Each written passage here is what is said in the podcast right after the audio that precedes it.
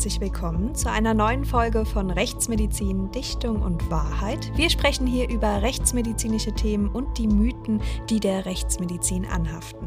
Mein Name ist Vanessa Nischig und wie gewohnt habe ich auch heute wieder virtuell den Direktor des Rechtsmedizinischen Instituts in Frankfurt am Main an meiner Seite, Professor Marcel Verhoff. Hallo Vanessa, hallo liebe Zuhörerinnen und Zuhörer. Ja, bei uns geht es so oft um Obduktionen, um die Entnahme von Organen oder Gewebe, aber wir haben bislang noch gar nicht darüber gesprochen, wer überhaupt all die Obduktionen organisiert, wer den Rechtsmedizinern und Rechtsmedizinerinnen assistiert, die Verstorbenen in Empfang nimmt, die im Institut eintreffen, grundsätzlich die Sektionen vor- und nachbereitet. Und daher soll es heute um den Beruf des medizinischen Präparators bzw. der Präparatorin gehen. Und dazu haben wir uns natürlich auch jemanden herbei herbeigeholt, der uns heute Rede und Antwort steht. Und damit begrüße ich auch schon unseren heutigen Gast, die liebe Cindy Lichtenstein vom Rechtsmedizinischen Institut in Berlin. Hi Cindy und herzlich willkommen bei uns. Hallo, schön hier zu sein. Ja, schön, dass du dabei bist, Cindy. Gerne. Wir freuen uns sehr, dich heute hier zu haben. Vielleicht magst du dich unseren Hörern und Hörerinnen zu Anfang erst einmal vorstellen, wer du bist und seit wann du auch schon Präparatorin bist vor allen Dingen. Ich habe 2008 eine Ausbildung gemacht äh, zur medizinischen Sektions- und Präparationsassistentin und ähm, bin auch fast seit dem Zeitpunkt in der Rechtsmedizin Berlin. Und seit 2015 ähm, bin ich die leitende Präparatorin in der Gerichtsmedizin. Also es gibt zwei Institute in Berlin. Mhm.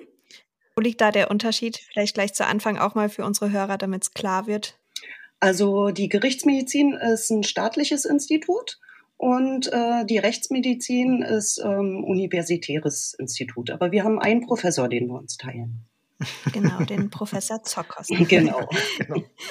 Aber wahrscheinlich kennen dich auch einige äh, treue Rechtsmedizin-Fans aus der Doku Obduktion von Professor Zockers und Jan-Josef Liefers, genau, die ja auch auf TV Now ausgestrahlt wird. Genau, da warst du ja auch dabei. Da habe ich dich auch zum ersten Mal entdeckt.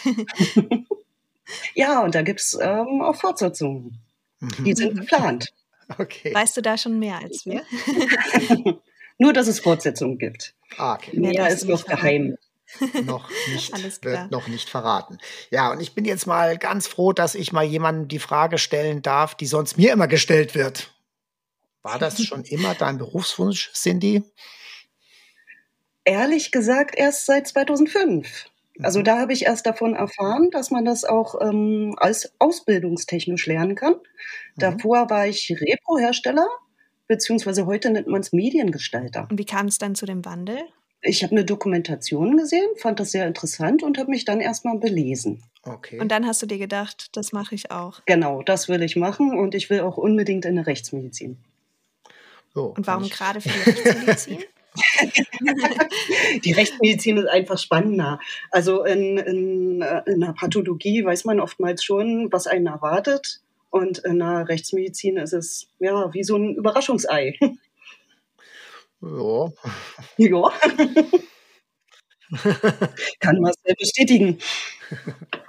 Neben dem medizinischen Präparator gibt es ja auch noch andere Fachrichtungen oder Möglichkeiten, wo man dann auch letztlich als Präparator oder Präparatorin arbeiten kann. Es gibt noch ähm, die Biologie, also Tiere ausstopfen mhm. und ähm, ähnliches, und Geologie. Das sind dann Steine, Fossilien. Okay wovon man dann Präparate herstellen kann. Mhm. Aber die Ausbildungen sind ja verschiedene. Richtig, richtig. Man entscheidet sich sofort dafür. Und äh, aktuell gibt es auch nur die Schule in Bochum. Mhm. Okay, aber wo, wo man das lernen kann. Ich selber habe damals noch in Berlin gelernt.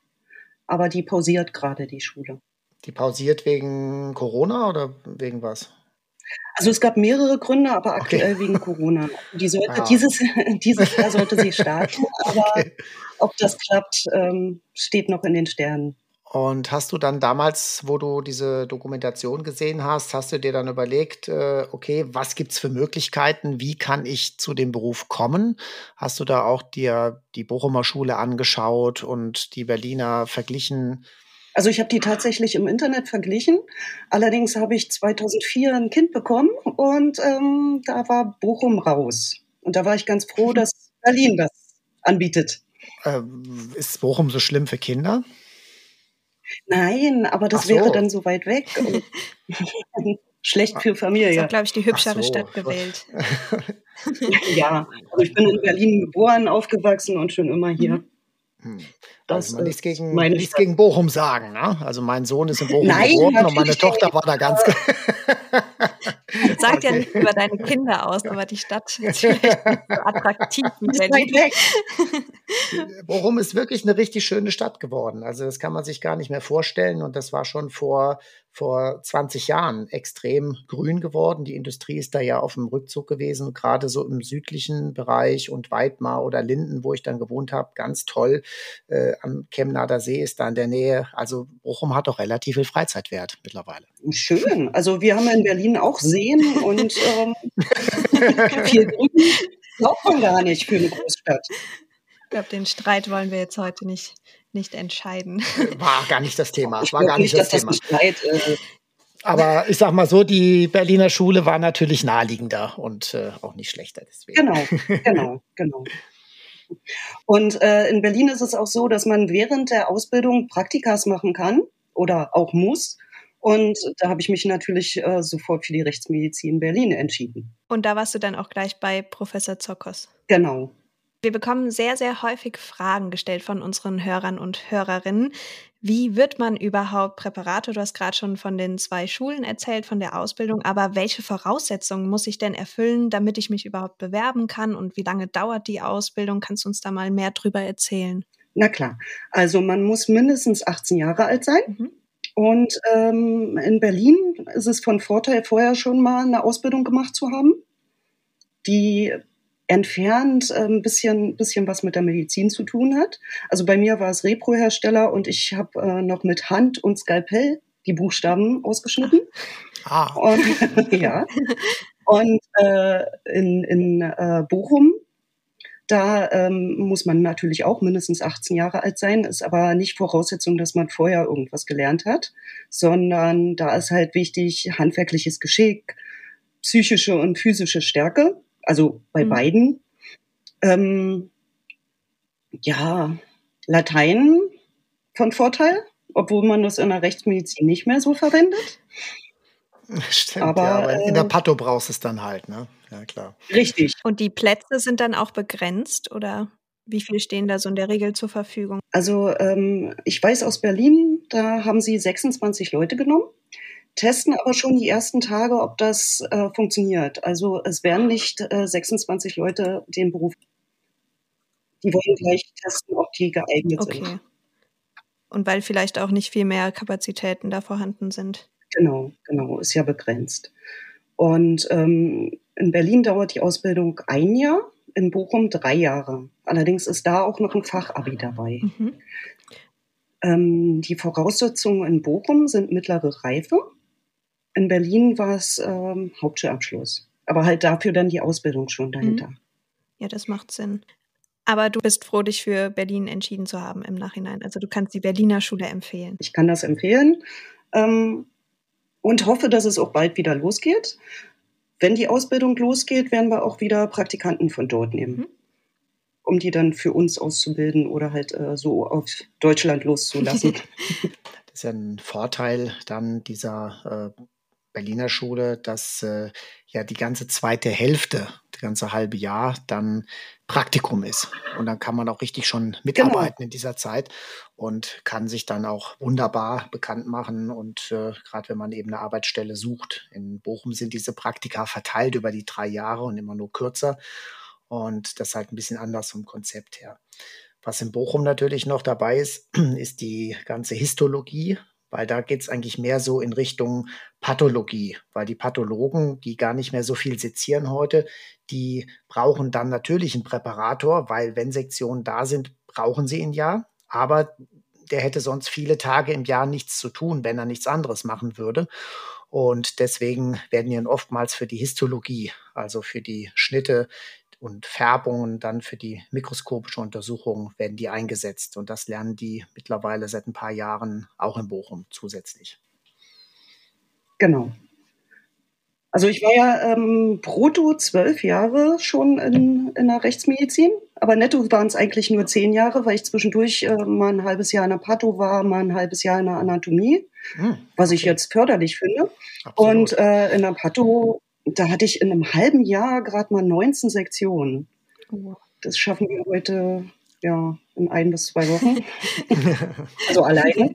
Und das ist dann schon ein Unterschied. Ja, bei der Pathologie hast du ja auch deine ersten Erfahrungen gemacht, Marcel. Ja, klar, natürlich. Bei mir war das ja noch, das habe ich auch schon ein paar Mal erzählt, bei mir war das ja noch so, dass ich in Mitte des Studiums gar nicht wusste, was Rechtsmedizin ist und äh, bin dann mal in die Pathologie gegangen und habe mich da eben gewundert, dass da so wenig abgeht. Also so nicht mal irgendwie ein Schuss oder ein Stich. Und dann haben die mich aufgeklärt, wo das Problem liegt, dass ich völlig an der falschen Stelle bin. Ja, aber trotzdem ist die falsches Pathologie Institut. falsches Institut, aber damals wurde noch richtig viel seziert für heutige Verhältnisse. Ne? Und in meiner Zeit, wo ich auch in der Pathologie gearbeitet habe, in Bochum, äh, da haben wir auch noch immerhin äh, haben wir auch noch 500 Sektionen im Jahr gemacht. Ne? Also das war schon ganz andere Zeiten und heute haben die Pathologien ja, wie du es gerade gesagt hast, manchmal nur 20 oder 30 im Jahr große Institute. Ne? Das ist schon leider die klinische Sektion und das fehlt einfach. Die klinische Sektion fehlt in der Qualitätssicherung und äh, ich weiß auch nicht, wie man dieses Rad wieder zurückdrehen sollte oder wie man das schafft. Ich weiß es nicht, aber es ist dramatisch eigentlich aus meiner Sicht. Finde ich auch. Wo wir schon gerade bei den Sektionen sind, wie war das denn für dich in der Ausbildung, als du bei deiner allerersten Sektion dabei warst? Das war spannend. Die haben das ja in der Schule gleich gemacht, gleich am zweiten Ausbildungstag. Ach, gleich am zweiten Tag. Direkt ja, ins kalte Wasser da haben sie eine Schausektion gemacht. Also der, der Professor hat gleich die, die Sektion gemacht. Und ähm, unser Ausbilder, auch ein Präparator, hat, hat ihm assistiert. Und wir saßen im Hörsaal. Also ich bin die erste gewesen, die aufgestanden ist, nach vorne gegangen, damit ich was sehe. Da war klar der Herr Professor noch total erstaunt und meinte, ja, kommst du ruhig näher. Und, und alle anderen haben sich eher. Und alle anderen nach.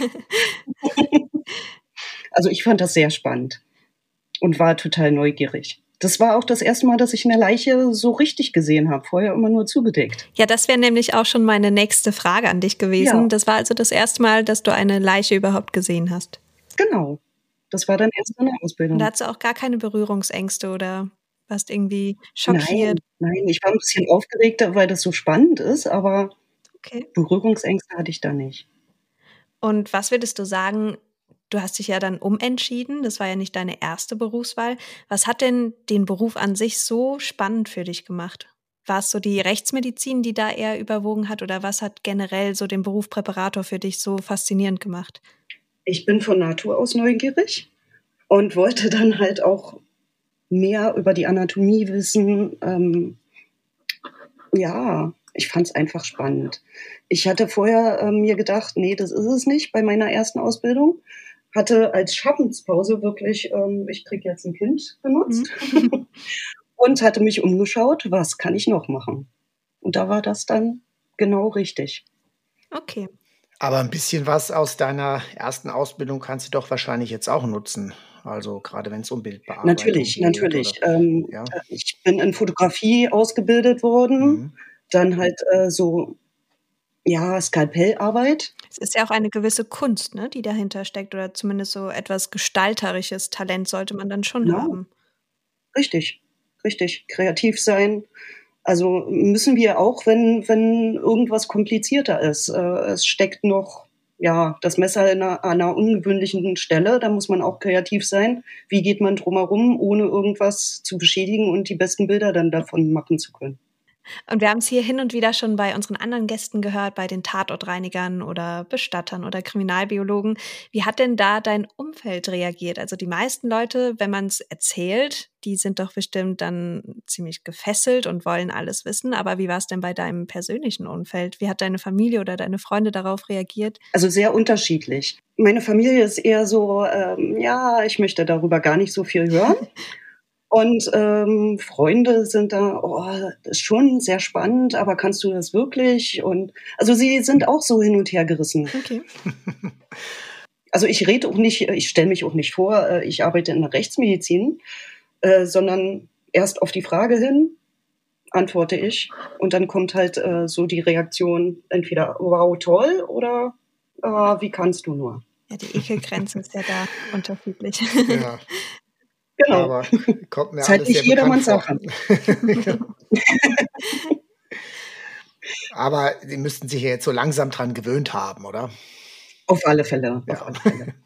Also ich habe jetzt auch letztens einen Anruf gekriegt von einem Bekannten, der meinte, ja, ich wusste ja, was du machst, aber ich habe erst bei TV Now gesehen, was du wirklich machst. Und dann äh, kam nur so Respekt. Ja, ich glaube, die meisten haben auch wirklich nur im Kopf, dass du es vielleicht am Ende den, den Leichnam dann zunähst und alles vorbereitest und äh, sauber machst und dich um alles kümmerst, um alles Organisatorische. Aber wenn man dann wirklich mal den Einblick hat, auch wie in der Doku, wie du gerade gesagt hast, ich glaube, das wissen die wenigsten. Richtig, also wir exzentrieren ja auch und je nachdem, ob der Arzt uns vertraut, lässt er uns äh, sehr viel machen. Mhm. Also wenn wir unser Handwerk gut verstehen und äh, in Berlin ist es halt so, die Ärzte wissen, was wir können und lassen uns auch. Und äh, dadurch können die sich auf andere Sachen konzentrieren. Und es ist halt mehr als nur auflegen und äh, ja, dem Arzt das Messer zu mhm. reichen. Klar. Wir geben dem Arzt eher ungern das Messer. Ja, die müssen es aber auch lernen. Wie empfindest du das denn, Marcel? Ja, die Ärzte mit zwei linken Händen gehören natürlich nicht in die Rechtsmedizin und die müssen schon selbst präparieren können und müssen alles können, aber es muss halt Hand in Hand laufen. Richtig. Und idealerweise ergänzen sich die Teams äh, komplett, sodass wir einen richtigen Arbeitsfluss haben. Und klar ist natürlich, genau. beide Ärzte müssen alles sehen. Ja, das ist ja auch vorgeschrieben. Aber es ist halt ganz wichtig, dass bei bestimmten, hört sich jetzt blöd an, aber dass bei bestimmten Präparationsschnitten nichts kaputt gemacht wird. Dass also ein möglicher Befund zerstört würde und man hinterher eben nur noch das Ergebnis sieht. Also ich sage jetzt mal ganz, äh, ganz äh, banal, ähm, man würde beim äh, Entfernen des Halspaketes, würde man jetzt einen Schnitt in der Kehlkopfregion setzen oder würde das Zungenbein abbrechen. Ja, und dann hätte man hinterher bei der weiteren Präparation wird der Arzt dann plötzlich sehen, oh, das Zungenbein ist gebrochen. Ja, und das wäre natürlich fatal. Jetzt kann man noch sagen, hm, ist das ist das implutet, ist es nicht implutet? Also man kann das, könnte das Ganze weitgehend noch retten, aber äh, es gibt halt so eine gewisse Unsicherheit. Also muss ich mich darauf verlassen können, wenn der Präparator das Halspaket äh, herausnimmt, dass er so vorsichtig arbeitet, dass er keine falschen Befunde setzt. Na, das ist mal so als äh, konkretes Beispiel. Also das, wär, das wäre ganz schlecht, äh, wenn der Präparator da irgendwas kaputt macht. Und auch äh, wenn, wenn er selber einen Schaden sieht, dass er ihn den Arzt sofort darauf hinweist, äh, hier, guck mal, da ist schon was, bevor ähm, später die Frage auftaucht, war das schon oder ähm, mhm. ist es beim Rausnehmen passiert? So ist es. Und das ist auch wichtig. Fehlerkultur ist auch klar. Es passieren immer Fehler. Man muss natürlich vermeiden und jeder sollte bemüht sein, so wenig Fehler wie möglich zu machen. Es geht ja auch um die Würde des äh, Menschen, dessen Leichnam wir da behandeln. Deswegen versuchen wir so sauber und gut zu arbeiten, wie es eben geht. Und das müssen dann auch die Assistenzärztinnen, Assistenzärzte lernen. Das ist ja gar keine Frage. Aber Fehler passieren und damit muss man eben offen umgehen. Und je früher man das sieht, desto eher kann man es dann auseinanderhalten und sagen, da ist mir jetzt gerade passiert, da bin ich abgerutscht oder so äh, passiert. Aber deswegen ist so wichtig, dass so ein Team genau. funktioniert und dass man sich gegenseitig vertraut. Und ja, und irgendwann kommt es natürlich dann so weit, wenn jemand so lang dabei ist, ja, dann äh, sehen auch die Präparatorinnen, Präparatoren logischerweise die Befunde und äh, dann irgendwann auch besser als die jungen Assistenzärzte. Ja, und es war dann in meiner Anfangszeit in der Pathologie so, dass ich ganz oft äh, heimlich den Präparator gefragt habe, was ist denn das und so. Und dann war immer sein Spruch, für Diagnosen werde ich nicht bezahlt. aber, aber, er hat es mir dann trotzdem gesagt und das war dann auch ganz gut so. Macht die Erfahrung. Genau. Ja, bevor wir gleich nochmal weiter über die Obduktionen reden und deine Rolle da, wie kann man sich das denn vorstellen, wenn du morgens zur Arbeit kommst, wenn du ins Berliner Institut gehst? Wie sieht dein klassischer Arbeitsalltag aus? Womit beginnst du? Ich glaube nicht, dass du jetzt hören willst, äh, ich ziehe mich erstmal um. aber. ja, doch, natürlich. Also, du bist ja nicht in der Straßenkleidung, aber es kann auch sein, du trinkst Richtig. erst einen Kaffee oder Tee oder was auch das habe ich meistens schon unterwegs gemacht. Okay. Ähm, der, der, Plan steht ja schon vom Vortag, äh, wo ich meine Leute eingeteilt habe, passend zu den Ärzten, die vorher der Oberarzt eingeteilt hat. Ähm, die Kraftfahrer haben uns die Leichen schon rausgestellt, damit die nicht eiskalt sind. Mhm. mhm. Und äh, wir ja, sortieren sie den Tischen zu und legen sie auf, machen ein Begrüßungsfoto, geben schon die, die Maßen auf die Notizen, also ähm, Körpergröße, Gewicht, ähm, Haarlänge, sowas, wo man mit anfangen kann. Und ähm, ja, verkleiden uns dann mit Schürze und ähnlichem. und äh, wenn die Ärzte da sind, kommen sie mit Akte zu dem Leichnam, machen die äußere Leichenschau, wobei wir ähm, die Leichen dann andrehen, alles zeigen, ausziehen und dann geht's los. Also quasi führst du den Check-in durch mit deinen Kollegen und Kolleginnen. Genau. Aber was ich mich auch frage, ich meine, du bist jetzt auch keine Person, die 1,80 groß ist und ihre, ihre Gewichte stemmt regelmäßig. Wie schafft ihr das denn, den Leichnam dann auch wirklich fortzutransportieren oder auf die Tische zu heben? Das ist einmal Teamarbeit und dann natürlich Technik. Mhm. Also ähm, wir haben Untergestelle, da drauf die Leichenmulden. Und äh, wenn die neben den Tisch gestellt werden, hebt einer die Leichenmulde an und der andere zieht sie vorsichtig auf den Tisch. Das klappt ganz gut. Und gerade bei übergewichtigen Leichnamen? Da steht dann wahrscheinlich noch ein dritter Kollege daneben. Also es, man muss schon fit sein. Also physische Fitness ist auf jeden Fall von Vorteil. Ganz, ganz wichtig, ja. Also ähm, das sind auch einige ältere Kollegen, die dann schon ähm, den einen oder anderen Schaden haben. Rücken, mhm. Halswirbelsäule. Ja, das kann man sich vorstellen. Das ist ja. ein, ganz, ein ganz kritischer Punkt. Ne? Also ich meine, du hast auf einen gesagt, Technik. Wir haben einmal technische Hilfsmittel. Uh, und wir haben auf der anderen Seite aber auch die Technik, wie fasse ich den Leichnam an, uh, wie kann ich Hebelwirkungen verbessern. Wenn ich am Fußgelenk fasse, habe ich einen größeren Hebel im Vergleich dazu, wenn ich irgendwo oben am Oberschenkel anfasse und so weiter. Und ab genau. einer gewissen Masse geht's halt damit nicht mehr, dann müssen mehrere mithelfen. Aber das andere Thema genau. ist natürlich ganz spannend, würde mir jetzt einfach mal so interessieren. Machst du persönlich noch irgendwas für deine körperliche Fitness? Machst du Training für deinen Rücken, für deine Rumpfmuskulatur? Im Moment nicht mehr. Eine Zeit lang äh, war ich laufen. Ähm, aktuell fehlt mir die Zeit dafür. Wir haben wirklich viel zu tun. Ähm, Liegestütze, na klar, äh, kriege ich auch gut hin. Da haust du einfach mal so 20 weg. genau, oder mal 30. ja, also würdest du sagen, man muss auf jeden Fall fit bleiben und aktiv bleiben, damit man auch lange diesen Job überhaupt ausüben kann. Auf alle Fälle. Ja, wir reden jetzt über die physische Fitness. Wie sieht's denn mit der psychischen Komponente aus? Wie erträgst du das denn? Oder steckst du das alles ganz gut weg? Kannst du abschalten nach deinem Arbeitsalltag oder gibt es da auch Fälle, die dich dann noch im Nachhinein weiter beschäftigen? Also in der Regel kann ich ganz gut abschalten. Ähm, mit Musik, äh, mit Lesen, mit ähm, Autofahren. Ich fahre fahr sehr gerne Auto. Und ähm, wir haben auch bei uns hier einen schönen See, so einen Naturschutzpark. Also da gehe ich in die Natur. Da kann ich ganz gut abschalten. Und meine Tochter hält mich natürlich auch auf Trab.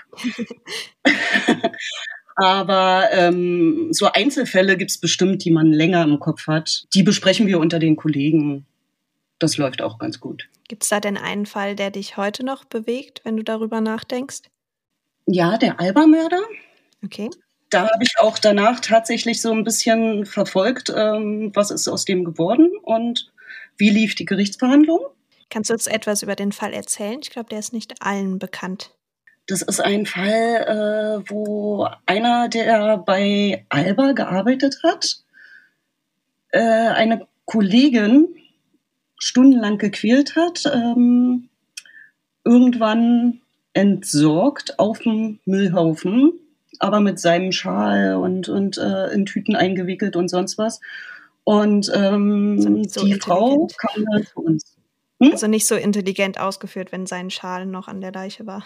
Richtig, richtig. Und auch bei der Gerichtsverhandlung hat er sich nicht so wirklich ähm, intelligent angestellt. Also ja, das war schon ein besonderer Fall. Okay. Und die, das Opfer wurde dann erwürgt oder wie kann ich mir das vorstellen? Erdrosselt. Erdrosselt äh, und auch erstickt, also beides. Mhm. Der hat da noch eine Tüte drüber und oh war nicht so schön. Aber es war im Winter und ähm, wir brauchten auch eine Weile, um die aufzutauen. Okay. Also gefroren ist nicht so gut. Und dann habe ich noch einen anderen Fall im Kopf. Das war eine Wasserleiche. Die äh, war erst im CT, dann kam sie zu mir auf den Tisch und beim Ausziehen kam auf einmal ein Flusskrebs raus. Oh. ich war richtig erschrocken. Er hatte ungefähr 10 Zentimeter Größe. Oh und wir haben gestaunt, dass er das CT überlebt hat. Ja, stimmt. Äh, haben ihm auch noch einen Namen gegeben und ich wollte ihn bei mir am See aussetzen die Heimfahrt hat er überlebt, aber dann am See war er hinüber. Okay, das waren dann doch zu viele davon aus. aber du hättest den Fluss aussetzen müssen. Das ist doch kein Seekrebs, sondern Flusskrebs. Naja, hat er da auch gar nicht mehr überlebt. Also, das war eh zu spät. das war zu spät, ja. Ja, war verrückt. Ja, weil wir nicht wussten, ob männlich oder weiblich, haben wir ihn Guido Maria getauft. Okay, das passt doch. Hätte man noch rauskriegen können. Aber ja, war das so ein, so ein Schreck oder einfach so, äh, so kurios? Ja, also, dass sich was bewegt. Ah, also, okay, dass sich einfach was, weil sich was bewegt, okay. Richtig, richtig. Ja. Das hatten wir bisher sonst nur beim Darm. Das stimmt. Dass sich da mal was bewegt. Und wann kann sich ja, der Darm noch bewegen? Zwischendurch mal befragt jetzt. Ein Bandwurm. Ach, okay, Bandwurm, ich genau. verstehe. Okay. Ja. Wie viele Bandwürmer hast du schon gesehen? Das war tatsächlich der erste. Also ich habe nur einen gesehen. Sonst kenne ich nur aus den Lehrbüchern. Es Ist wirklich sehr selten geworden und ich hatte mit einem Kollegen in Gießen damals über Jahre immer eine Wette laufen, ob wir in diesem Jahr einen Bandwurm sehen, weil er hat ja mal gesagt, er hatte früher in Essen gearbeitet in der Rechtsmedizin, da haben die das ganz oft gehabt und dann haben wir es ewig nicht mehr gesehen. Und interessanterweise an meinem Tag der Antrittsvorlesung in Frankfurt, das war dann erst im Jahr 2015, die hatte ich spät gemacht, genau an dem Tag hatten die Kollegen dann ein Bandwurm im Sektionssaal und haben den dann Alkohol eingelegt und am, in einem Glas zu, zu der Vorlesung gebracht. Und Schön. aber, das, aber das war jetzt wirklich auch in der Zeit in Frankfurt der einzige Bandwurm. Ja, das kommt nicht häufig vor. Genau, wir haben auch einen und der liegt in Formalin.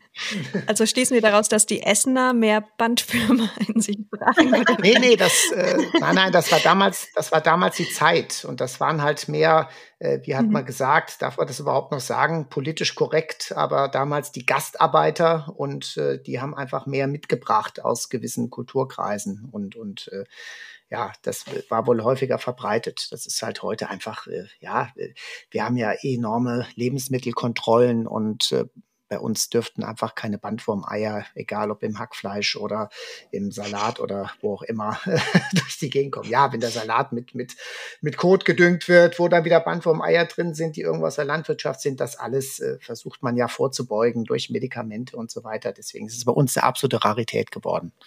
Gott sei Dank. Auf alle Fälle. Ja, wir haben eben schon angesprochen oder du hast uns schon erklärt, es bei einer Obduktion dann erfolgt erst die äußere Leichenschau und dann geht es an die innere Leichenschau. Und der Obduzent setzt dann das Skalpell zum Y-Schnitt an. Und was danach kommt, ist dann hauptsächlich aber die Aufgabe von den Präparatoren und den Sektionsassistenten, was das Schneiden angeht. Ähm, bei uns ist es auch so, dass nicht der Obduzent den ersten Schnitt vollzieht, sondern ähm, die Assistenten. Also die ähm, Sektioner heißen sie bei uns. Und wir machen keinen Y-Schnitt, sondern wir machen einen Medialschnitt. Das heißt? Das heißt, äh, wir fangen ähm, mittig äh, an der Oberkante des Brustbeins an und schneiden runter bis zum Schambein. Der Hals kommt erst später. Also wir machen gar kein T oder Y. Okay, und im Vergleich jetzt zum Frankfurter Institut, Marcel, erfolgt das bei euch genau auf die gleiche Art und Weise oder ist das wirklich so institutsabhängig? Also es ist in der Rechtsmedizin eigentlich bei den meisten Instituten so, dass nur dieser Mittelschnitt durchgeführt wird und der dann später bei der Projektion der Halsweichteile bis unters Kinn verlängert wird. Nur bei bestimmten anatomischen Konstellationen, starkes Übergewicht äh, beispielsweise, da macht man dann zum Beispiel einen T-Schnitt am Anfang und verlängert den dann zum Halsschnitt. Dagegen in der Pathologie wird meistens mit einem T-Schnitt gearbeitet. Und der Y-Schnitt, der eigentliche, ist in der, ja, in Deutschland nicht so üblich. Und wenn es dann an das Öffnen der drei Körperhöhlen geht, also Brust, Bauch und Kopfbereich, zu welchem Werkzeug greifst du denn dann? Wie gehst du da vor? Also am wichtigsten ist natürlich das Messer. Ähm, schichtweise Präparation. Dann die Rippenschere, die wir uns auch selber ähm, verlängern ließen, also einen längeren Hebel. Mhm. Und äh, wenn wir die Rippen an der Knorpel-Knochengrenze aufgetrennt hatten, dann kommt wieder das Messer zum Einsatz. Und irgendwann brauchen wir dann auch die Prep-Schere, zum Beispiel um einen Herzbeutel zu eröffnen oder die Organe dann vom Bindegewebe zu trennen. Okay, also ihr habt da genau euer Werkzeug, wie ihr auch fein genug vorgehen könnt, um dann auch die Organe wirklich zu ähm, präparieren. Genau. Und ähm, es gibt einen Unterschied zwischen unseren beiden Instituten. Dem Uni-Bereich, also Universitätsklinikum, gibt es eine ähm, Paketsektion und ähm, in der Gerichtsmedizin, also im staatlichen, da haben wir Organpräparation, also äh, Organentnahme. Und das heißt genau, wo liegt da der Unterschied? Das heißt zum Beispiel bei den Nieren gibt es kein Nierenpaket, sondern äh, die Nieren werden einzeln rausgenommen und das kleine Becken, also die Blase und Enddarm, wird einzeln rausgenommen. Siehst du denn in einer Variante von beiden einen Vorteil oder kommt es auf das gleiche Ergebnis hinaus? Also es ist immer fallabhängig, ähm, hat beides so seine Vor- und Nachteile. Mhm. Also wenn jetzt irgendwas mit den Gefäßen ist, ist natürlich eine Paketsektion besser. Da kann man das besser verfolgen. Aber ähm, so vom Tragen und Entnehmen ist äh, Einzelorgan besser. Wie stehst du dazu, Marcel? Ja, die Einzelorganpräparation geht einfach schneller. Und je nachdem, was ich von Fall habe und wenn ich einen jüngeren Menschen habe, wo nichts mit den Gefäßen zu erwarten ist, wenn ich eine Verletzung habe, dann äh, kann ich das typischerweise so machen. Hm, ein Problem ist natürlich, wenn man es dann mal braucht, ähm, gerade jetzt äh, Gefäßdarstellung äh, und man hat die Übung nicht, dann wird es eben umso schwieriger. Deswegen hat es natürlich gewisse Vorteile, wenn man diese etwas aufwendige Präparation auch regelmäßig macht als Standard und dann fängt man nicht an zu schwimmen, wenn es da mal irgendwann notwendig ist. Ja, aber das ist halt so eine Philosophie und es gibt auch an manchen Instituten so Kombinationen daraus, dass zum Beispiel ähm, die äh, oben der, der äh, Hals-Brust-Paket und Oberbauchpaket, dass die als Pakete entnommen werden, aber dann das Urogenitalpaket oder Retroperinealpaket nicht als solches entnommen wird weil da sind natürlich auch am seltensten irgendwelche äh, Veränderungen. Dann wird die Körperhauptschlagader im Leichnam aufgeschnitten. Na, also man kann natürlich auch Gefäße im Leichnam darstellen, was wir in Frankfurt machen seit ein paar Jahren, ähm, weil sich es doch als günstiger gezeigt hat. Wir haben immer mehr Menschen mit irgendwelchen Bypass-Operationen. Und die können zum Teil sehr, sehr unterschiedlich sein. Die Bypässe können aus der Körperhauptschlagader, aus der Orta vorgehen oder die können auch aus anderen Gefäßen hervorgehen, zum Beispiel aus den, aus den Brustkorbschlagadern. Und äh, wenn das Herz einmal abgesetzt ist, kann ich das aber manchmal nicht mehr erkennen. Und deswegen ist es besser, wenn man äh, die Gefäße gleich äh, präpariert, äh, noch wenn das Herz im Brustkorb drin ist. Ja? Mhm. Und deswegen machen wir das da mittlerweile standardmäßig so, auch wenn es immer etwas mehr zeitlichen Aufwand betrifft. Also es ist wirklich so ein bisschen abwägen, ähm, was möchte man routinemäßig geübt haben, äh, wie viel Zeit hat man überhaupt für die Sektionen, in was für einem Takt muss man arbeiten und ja. Okay, also es ist auch gewissermaßen einzelfallabhängig. Genau. Okay. Und wenn dann die Obduktion abgeschlossen ist, ist es deine Aufgabe, dann den Leichnam wieder ordnungsgemäß zuzunähen. Welche Nähtechniken gibt's denn da? Und hast du eine bestimmte Technik, die du dir jetzt in den ganzen Jahren angeeignet hast, quasi deine Lieblingstechnik? Also ähm, in unseren beiden Instituten haben wir die Schmiedenaht. Also keiner verwendet aktuell eine andere. Die kommt aus der Veterinärmedizin und hat sich am dichtesten erwiesen und sieht auch am besten aus. Also unsere Bestatter sind recht zufrieden mit uns und ähm, müssen auch wenig nacharbeiten, wenn jemand noch gucken möchte. Und wir gehen ja immer davon aus, dass irgendwelche Angehörigen gucken wollen. Mhm. Deshalb ist die Schmiedenaht sehr gut. Und ähm, ich empfinde das auch als Kunst. Das ist ja wie Fall. unsere Visitenkarte. Aber dauert es lange, bis man wirklich die richtige Technik auch für sich gefunden hat? Ähm, die Technik ist eigentlich äh, leicht zu erlernen. Die Geschwindigkeit, die kommt erst mit der Zeit. Wie lange brauchst du denn, bis du so einen kompletten Leichnam auch wieder zugenäht hast? Es kommt auf die Verletzungen drauf an. Also wir werden ja auch ähm, große Schnitte äh, mit zunähen. Bei einem einfachen Fall, wo wirklich nur die drei Körperhüllen eröffnet sind, da brauchen wir vielleicht eine halbe Stunde, 40 okay. Minuten. Also geht recht zügig, aber das ist Übung. Ja, natürlich. Ich glaube, so wie in allen handwerklichen Sachen, es ist ja auch ein gewisses Handwerk, was du da ausübst.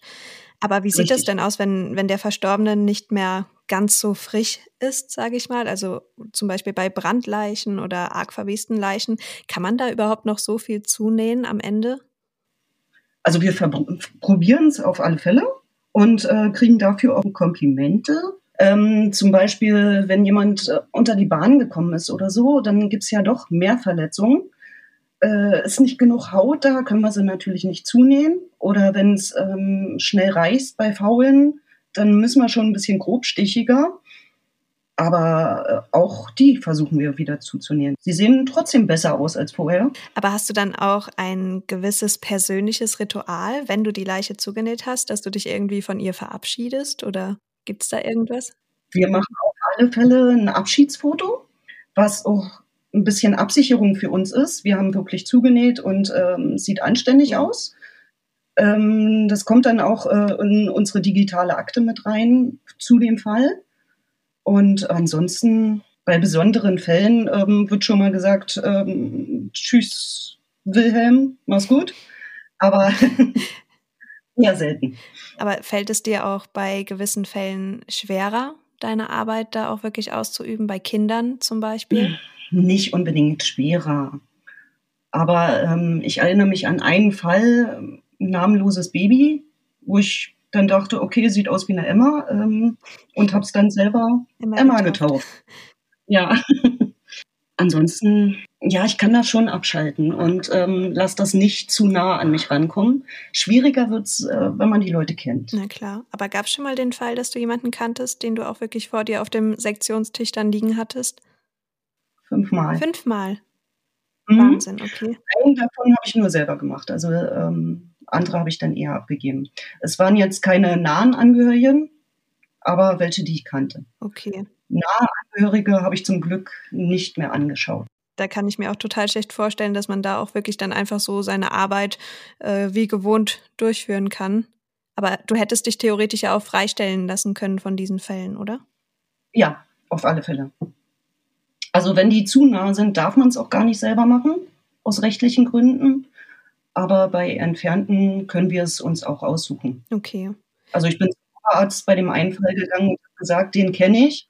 Und äh, er fragte mich, ähm, möchtest du ihn sehen oder nicht? Und habe halt gesagt, ich möchte ihn sogar machen. Okay. Weil es für dich auch ein gewisses Abschließen war? Oder weil es für dich ja, auch so eine, so eine Art Würde zurückgeben war? Okay.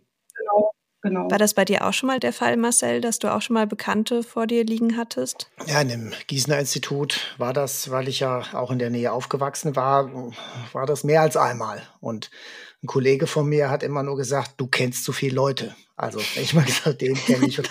Und das war, das war halt ein bisschen schwierig. Aber ja, für mich war das auch nie jetzt äh, wirklich ein Problem. Und ich hatte eben auch das Gefühl, das ist der letzte Dienst, den ich ihm jetzt erweisen kann. Ja, also so ähnlich wie hm, das auch ein, ein, Arzt machen würde, wenn jetzt ein persönlicher Bekannter zu ihm in eine Sprechstunde kommt oder sich von ihm behandeln lässt. Ne? Und für mich ist das eigentlich auch immer ein Patient, der von mir jetzt untersucht wird und irgendwann schließe ich damit ab. Und ja, und äh, deswegen habe ich da auch jetzt nicht unbedingt die Hemmung, äh, wenn das jemand ist, den ich kenne. Ja, aber kommen wir nochmal zurück zu einem ganz anderen Thema, nämlich dem Herstellen von Präparaten. Das ist ja auch ein wichtiger Teil deiner Ausbildung, beziehungsweise gehört ja auch zum Berufsbild des Präparators, beziehungsweise der Präparatorin. Praktizierst du das auch noch regelmäßig? Also in der Rechtsmedizin ähm, werden jetzt nicht die klassischen Präparate gemacht wie Plastinate oder Glaspräparate, aber wir haben durchaus Knochenpräparate, also die ähm, mazeriert werden müssen, damit äh, sie vor Gericht gezeigt werden können. Man kann ja schlecht mit einem Bein dahin gehen, wo das ganze Fleisch noch dran ist, zu Gericht. Aber man kann durchaus ähm, mit einem Stück Knochen dahin gehen und zeigen, hier wurde drin gesägt, man sieht das und dafür präparieren wir die, beziehungsweise mazerieren wir sie erst. Und wie kann ich mir das vorstellen? Wie läuft das genau ab? Was heißt das mazerieren? Erst äh, mit Hand äh, versuchen wir so viel Gewebe wie möglich abzuschneiden, abzukratzen und dann legen wir das ein. Gerne in Waschmittel. Also Persil ähm, wirkt da sehr zersetzend. Mhm. Ohne jetzt Werbung dafür zu machen. Ja, aber wir wollen keinen motivieren. Nein. Aber ähm, das wird dann eine Weile in warmem Wasser eingelegt. Äh, man kann es auch in Brutkasten tun. So äh, machen wir das in, in der universitären Rechtsmedizin. In, in der Gehrechtsmedizin ähm, haben wir schon mal Eimer. Also ich habe jetzt kürzlich äh, eins gemacht. Das trocknet jetzt, das speise ich dann ein und dann kann es die Ärzte mitnehmen, wenn die Gerichtsverhandlung da ist. Kann man sowas auch mit Insekten machen? Mazerieren? Ja, oder Knochen generell freilegen mit Hilfe von Insekten. Ich glaube, ich hatte da mal was gehört von Speckkäfern. Ach so, ja klar, klar. Könnte man auch. Ist das üblich? Macht man das? Genau. Also wir machen es nicht. Ihr macht es nicht, okay. Es gibt ja noch ein paar andere Möglichkeiten. Man kann mit Enzymen direkt arbeiten. Ähm, zum Beispiel Papain, das ist dieses Enzym von der Papaya-Frucht, aber es gibt auch andere, die man nehmen kann. Und die Speckkäfer äh, dauern halt lang, ja, wenn man das macht. Also man braucht eine Speckkäferzucht, die brauchen auch eine gewisse, äh, eine gewisse Populationsmenge und bei den Speckkäfern fressen eben sowohl die adulten Tiere als auch die Larven, das ist ganz gut. Und äh, trotzdem braucht man einfach eine gewisse Menge, die ständig äh, mit was anderem gefüttert wird, die sich fortpflanzt. Und man muss eben aufpassen, dass die nicht abhauen. Ja, also wenn die, wenn die den Abflug machen und äh, gehen dann irgendwo an, äh, verteilen sich im Haus, die gehen dann alles dran, an alle Vorräte, die kommen überall rein. Ja, und deswegen nimmt man halt die südamerikanischen Speckkäfer, weil die normalerweise bei Temperaturen unter 28 Grad sich nicht mehr vermehren und nicht viel machen. Ähm, aber klar, bei den heißen Sommern, die wir jetzt haben, die letzten Jahre und Thema mhm. Klimawandel äh, bringt das dann auch nicht mehr viel. Ja? Also deswegen ist, äh, aber super spannend. Und wir hatten mal so einen Versuch gemacht, äh, wie, also nach welcher Mazerationsmethode die DNA eben noch am besten zu gewinnen ist aus dem Knochen. Und das war natürlich äh, nach der Verwendung von Speckkäfern. Die machen ja am wenigsten dann. Aber ich habe auch gesehen, Cindy, auf eurem Instagram-Kanal, den du mit deiner Kollegin Jana führst, Rechtsmedizin Sektioner ja. heißt der ja da, ähm, da hast genau. du ein genau. Foto von deinem Bücherregal zu mhm. Hause gepostet und vor einigen Büchern von Professor Zockers steht dann auch ein Präparat einer Schweineniere. Das sieht Richtig. irgendwie so aus wie eine äh, flauschige blaue Raupe auf den ersten Blick. Machst du sowas dann auch in deiner Freizeit? Nein, das habe ich tatsächlich in der Ausbildung gemacht. Mhm. Ähm, das Blaue sind die Wehen. Ähm, darunter, das sieht man vielleicht auf dem Foto schlechter, sind die roten Arterien und ähm, gelb äh, der Harndrang. Okay. Also, äh, also Trakt. Wie groß ist das? Um, 10 Zentimeter, 12, mhm. 12 Zentimeter. Und ich habe da so ein ähm, Kunststoffquadrat äh, drüber gemacht. Ich habe es jetzt gerade vor mir. Ja. Ähm, das hält ganz gut, weil sonst würde es schnell zerbröseln, sobald jemand rankommt. Oder wenn man das Bücherregal entstaubt, das wäre dann schlecht. Das ist ein Korrosionspräparat. Okay, und das, das heißt? Hat Spaß gemacht. Äh, da ist kein Gewebe mehr dran. Das ist alles Kunststoff jetzt. Also riecht nicht. Sieht auch sehr hübsch aus, nebenbei bemerkt. ja, finde ich auch. Deshalb steht es im Bücherregal. Also lässt einen die Arbeit auch nicht so ganz los. Das wird schon auch so ein bisschen zum Hobby. genau. Bin ich auch stolz drauf, dass es so gut geworden ist. Also ähm, nicht die Natur ist ja unterschiedlich und nicht jede Niere ist dafür geeignet, aber die hat sich gut gemacht. Ansonsten habe ich natürlich keine Körperteile hier zu Hause.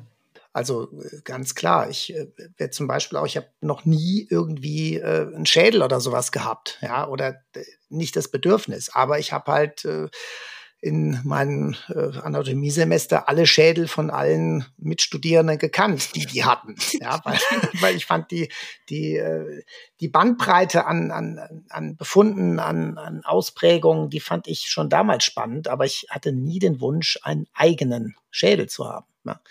Und deswegen würde ich mir auch nicht irgendein Organpräparat jetzt nach Hause stellen, ein menschliches, aber das ist ja jetzt auch hier ein genau. Schweineniere. Also auf Arbeit in meinem Büro habe ich schon einen Schädel aber nicht zu Hause. Wie sieht es bei Professor Zockers im Büro aus, Cindy? Stehen da Schädel herum?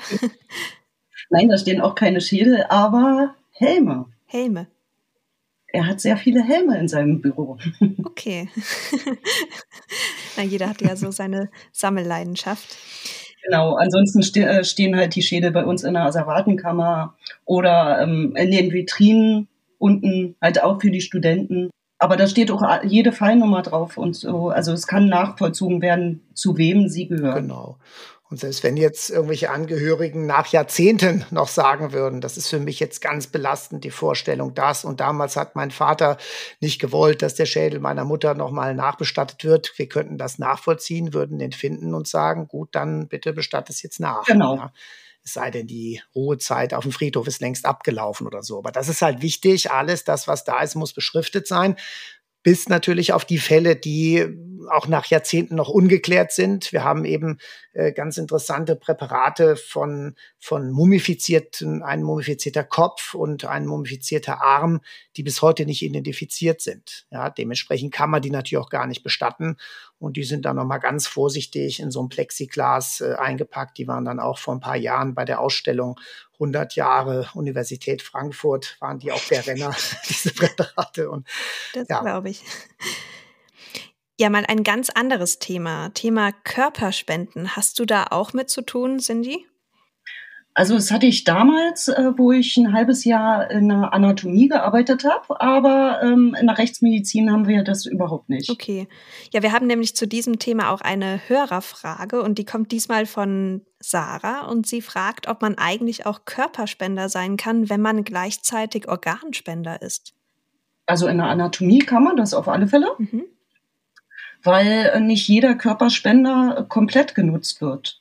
Also ähm, manche, da braucht man dann nur die Knochen, ähm, bei anderen dann halt auch nur Gelenke, je nachdem, was dann ausgebildet wird. Also Anatomie ist halt auch viel Ausbildung der Studenten. Kann man da denn dann auch angeben, wenn man Körperspender werden möchte, dass man irgendwas ausschließen kann, wie auf dem Organspendeausweis? Da kann man ja auch eintragen, ich möchte nicht, dass meine Augen verwendet werden oder so. Das habe ich tatsächlich auch auf meinem Organspendeausweis. Auch. Was habt ihr da drauf? Die Augen? Die Augen habt ja, ihr drauf? Ja, genau. Okay. Ja. Das ist einfach so ein persönliches Ding bei mir. Ich weiß nicht, ich fand es auch bei der Obduktion, wo ich dabei war, war das so die Stelle, wo man sich am meisten überwinden musste, hinzuschauen, auch wenn die Augen untersucht werden. Und das ist so ein persönlicher Tick. Hm, okay. weiß nicht, wie es da bei dir aussieht, Cindy, was dein Grund ist, aber das, das ist mein unerklärlicher Grund. Also ich finde, ähm, wenn dann doch irgendein Angehöriger noch Abschied nehmen will, dann ist es schon besser, wenn die Augen noch drin sind bei der Organspende. Und ähm, das Herz, äh, ja, das sehen sie halt nicht. Ja, das stimmt.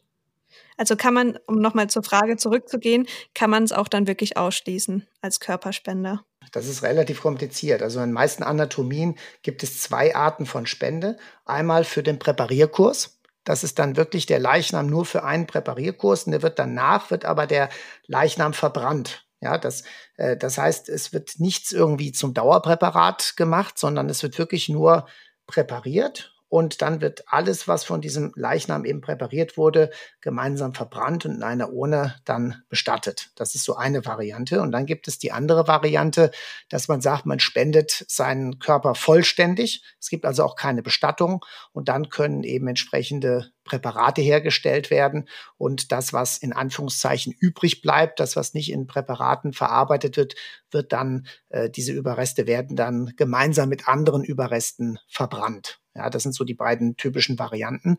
Und logischerweise, wenn man sich für die erste Variante entschieden hat, äh, geht das nicht mehr nach einer Organspende.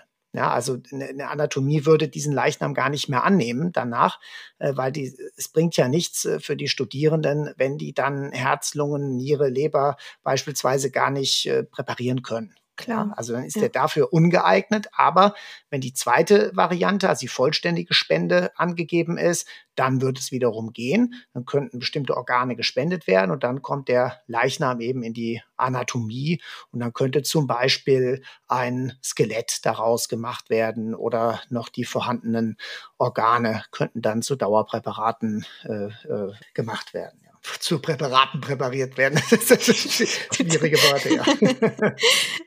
Aber Cindy, kannst du dir denn vorstellen, dass du nach deinem Tod deinen Körper spenden würdest oder möchtest? Nein. Nein? Das nicht. Nein. Aus welchen Gründen nicht? Ach, also ähm, für die Angehörigen würde ich schon sagen, es ist besser, äh, man weiß alles in dem Grab drin. Ja. Aber du bist Organspenderin. Ja. Okay. Also da hilft man ja anderen. Ja. Aber alles in dem Grab drin. Das heißt, du würdest also dann auch keine Feuerbestattung haben wollen, sondern Erdbestattung. Nee, ich äh, möchte tatsächlich verbrannt werden. Aber ähm, man hat doch irgendwie diesen sensiblen Gedanken, man ist vollständig verbrannt, auch wenn, wenn da meistens nicht Asche drin ist, sondern eher ähm, ja, gemahlene Knochen. Aber ja, das ist halt so ein bisschen, weiß ich nicht, der Gedanke. Mhm. Ja.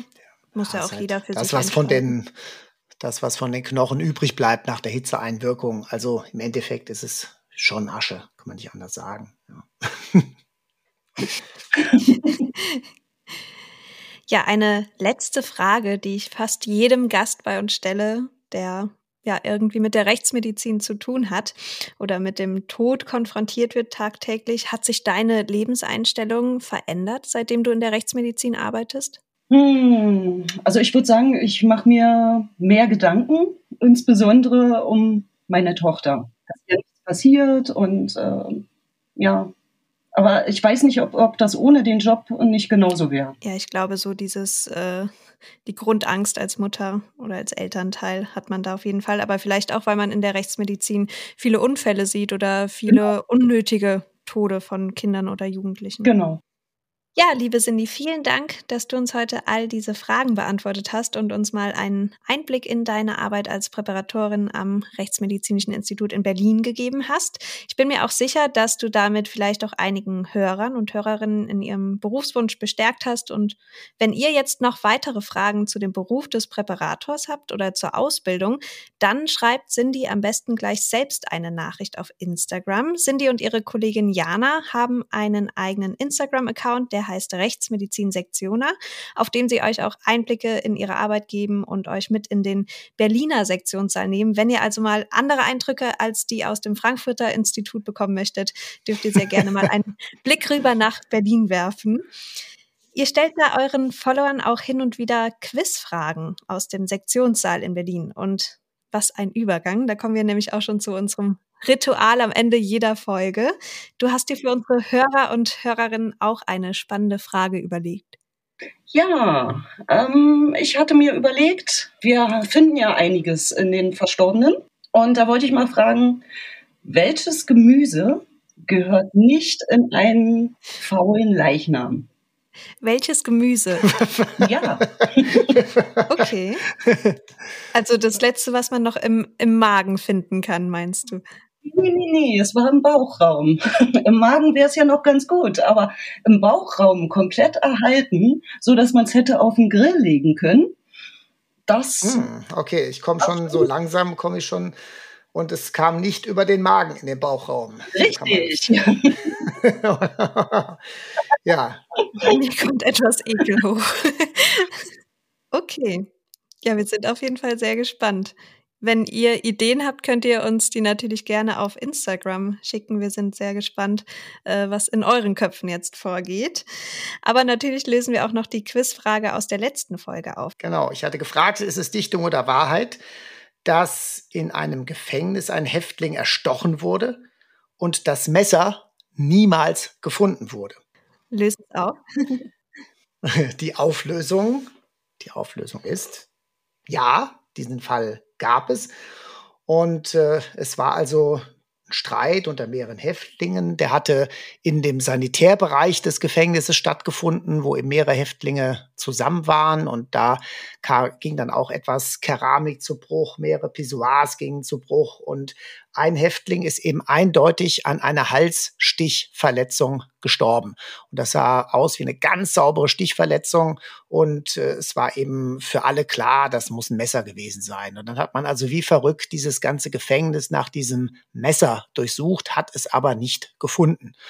Und der Kollege, der das damals bearbeitet hat, das war ein, ähm, keines der Institute, wo ich gearbeitet habe, ähm, der hat dann irgendwann mal gesagt, äh, bitte bringt mir doch mal den ganzen Müll her, den ihr da weggeworfen habt von dieser Keramik, von diesen Pissoirs. Und dann ist er diese ganzen Scherben durchgegangen und tatsächlich mhm. eine Scherbe war so konfiguriert, dass die wirklich exakt wie eine Messerklinge war. Und da hat man dann auch DNA und auch Ach, Blutnachweis, minimalen Blutnachweis von dem Opfer führen können. Und äh, ja, äh, war dann wohl so, und das haben auch später einige zugegeben, dass der bei diesem Streit praktisch mit dem Kopf in dieses Pissoir gedrückt wurde und das aber mit einem ordentlichen Schwung. Dabei ist das zu Bruch gegangen und oh. diese Scherbe hat sich da rausgelöst und hat sich dann so unglücklich in den Hals gebohrt. Also wirklich die Scherbe äh, von alleine und es hat ganz kein genau, anderer dann genau. zugestochen. Genau. Diese Scherbe, die sich beim Zerbrechen gebildet hatte, hat sich so in den Hals gebohrt und diese Scherbe hatte wirklich die Form, Schärfe, Funktion einer Messerklinge. Ja, klingt auf jeden Fall dramatisch. Und da hatte keiner drauf geachtet beim Aufräumen, ja, äh, weil das waren Haufen Scherben, die wurden dann einfach in, in Mülleimer geworfen und keiner kam auf die Idee, mhm. dass das das Tatwerkzeug war. Naja, wenn man davon ausgeht, das Messer, auf alle Fälle. Oh je. ja, das war's dann auch schon wieder für heute. Und wenn euch diese Folge gefallen hat mit Cindy, dann abonniert uns doch gerne auf der jeweiligen Plattform, auf der ihr unseren Podcast hört. Hinterlasst uns gerne euer Feedback dort und wenn ihr weitere Informationen zu den Themen aus unseren Folgen bekommen möchtet und immer up to date sein wollt, wann eine neue Folge erscheint, dann folgt uns unbedingt auch auf Instagram. Da findet ihr uns unter Rechtsmedizin Podcast. Folgt auch gerne Cindy und ihrer Kollegin Jana. Ihr Account heißt Rechtsmedizin Sektioner. Und nun wünschen wir euch noch ein schönes Wochenende und wir hören uns wie gewohnt in zwei Wochen. Wieder. Alles klar. Tschüss. Bis bald. Alles Gute. Vielen Dank nochmal, Cindy. Gerne.